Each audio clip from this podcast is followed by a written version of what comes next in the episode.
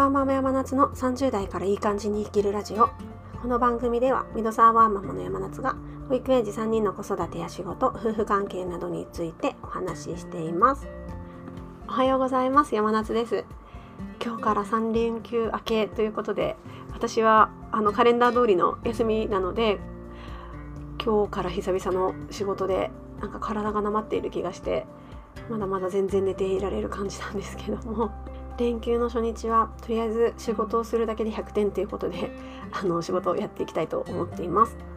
と今日はあの5歳の息子と先日マレーシアに旅行に行ってきたんですけどもそのマレーシア旅行のなんか最中にとっても感動した出来事が あったのであのお話ししたいと思います。今回マレーシア旅行の直前にあの息子が体調を崩したこともあって旅行期間中はかなりのんびりとしたあの滞在スケジュールでした。で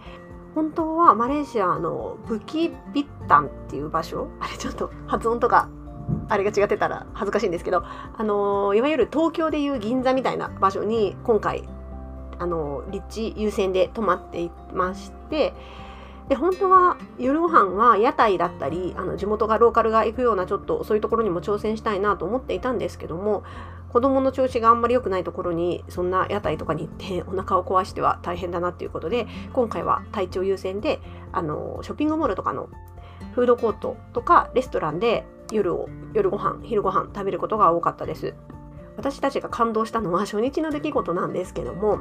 私今回マレーシアに旅立つ前にお金を換金していきませんでした。というのもクレジットがあればなんとかなるかなっていうのとあとスマホでグラブっていうあのタクシーの配車アプリ Uber みたいなものはスマホで完結決済が完結できるようにしていたっていうこともあるのでわざわざ、まあ、空港高いのでレートが。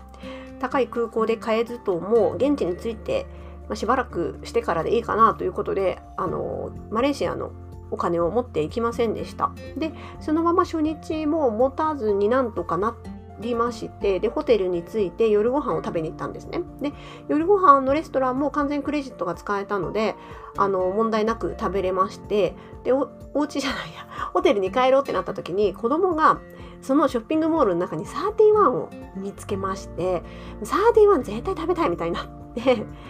でサーティワンを2人で食べることにしました。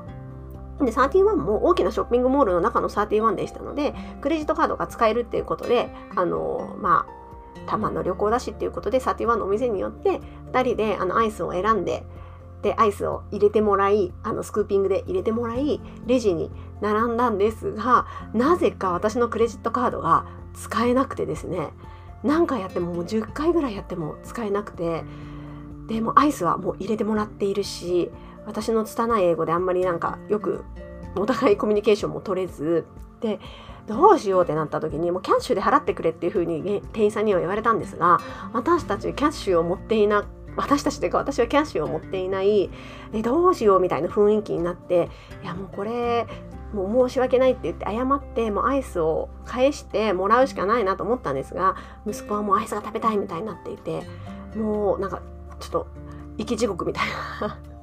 感じの状態に一瞬なってしまったんですね。でその時に後ろにあのマレーシアもマダムが並んでいてうわ人待たせてると思ってでいや申し訳ないなと思ったら店員さんがあのマダムを先に案内してくれてマダムの会計はあの店員さんが気を利かせて済ましてくれましたでああもうちょっと諦めて申し訳ないって言おうと思った時に店員さんが「ねえねえ」っていうふうに言ってくれてえ？と思ったらもういいよっていうふうに言ってくれたんですね。え、お金いいよって。え？と思ったんですよ。なんで？と思ったらその後ろに並んでいたマダムが私たちの分も払ってくれたんですね。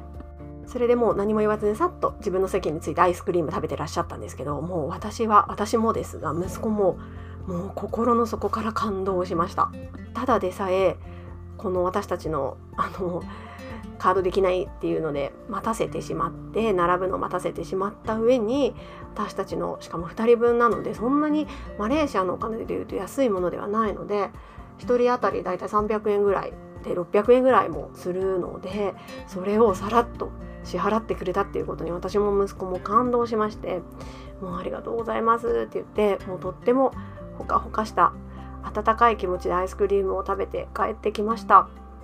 困っている時にこうやってね特に旅先で助けてもらうともうその国のことが大好きになるというか本当に旅の中でのこういうすごく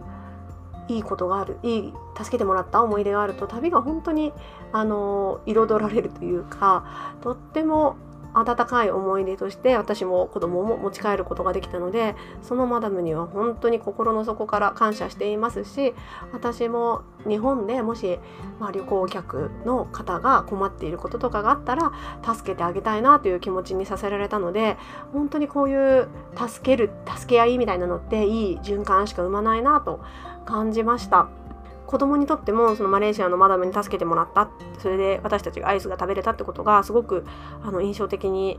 何て言うんでしょう心に残っているようであのアイスをおごってもらったよね みたいな感じで何回も言っていて本当にマダムこの場を借りて 絶対聞いてないと思いますがありがとうございました。私もそういう人になれるようにあの精進していきたいと思います。ということでもう助ける助け合い人を助けるっていう行為は、まあ、自分が無理してまでやることではないと思うんですけど自分のできる範囲で人を助けるっていうのは巡り巡って絶対的に自分にもいいリターンがあると思うのでこれからもうこれからもというか本当に自分の中で心がけてやっていきたい行いだなと今回の旅を通して改めて感じました。今日も聞いてくださりありがとうございました。良い一日をお過ごしください。